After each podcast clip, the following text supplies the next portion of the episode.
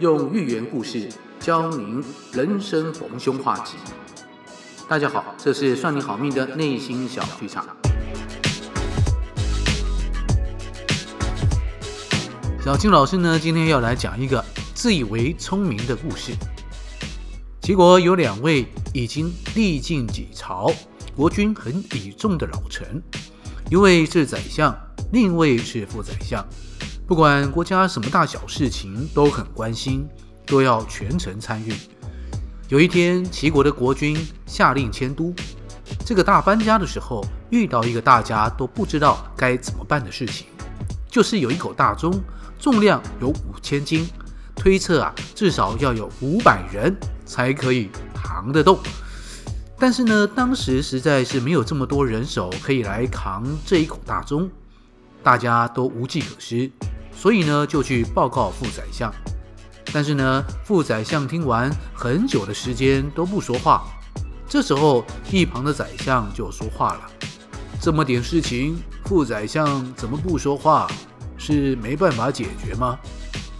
接着，宰相呢就下令：“这口钟的重量要五百人扛，那就把钟平均凿成五百块。”再叫一个人分五百天扛到新都吧。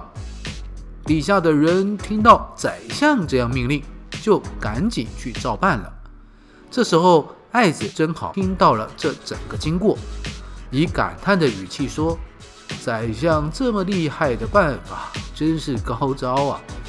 是我们这些人都想不到的办法。只是啊，这五百块搬到了新都。”是不是还要再想办法把它给焊接起来，恢复原状啊？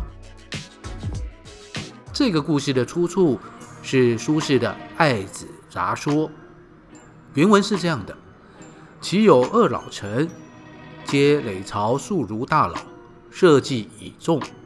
一日总相，凡国之重事，乃观玉焉。一日，齐王下令迁都。有一宝钟重五千斤，计人力五百人可扛。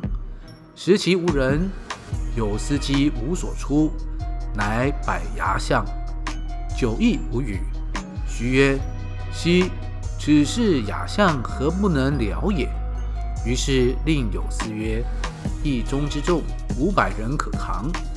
人乎君凿作五百段，用一人五百日扛之。”有司欣然承命，爱子事见之，乃曰：“总载其话，人固不能及。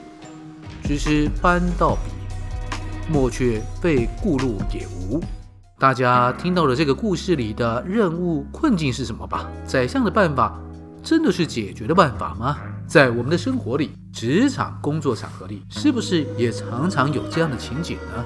有些啊德高望重，或者是。看似很有经验的人提出了乍看乍听之下很好的一个办法，但是啊，其实不但不是一个好方法，还是一个馊主意，因为他们并没有真的看清楚、看明白这个实际的问题和现实的情况。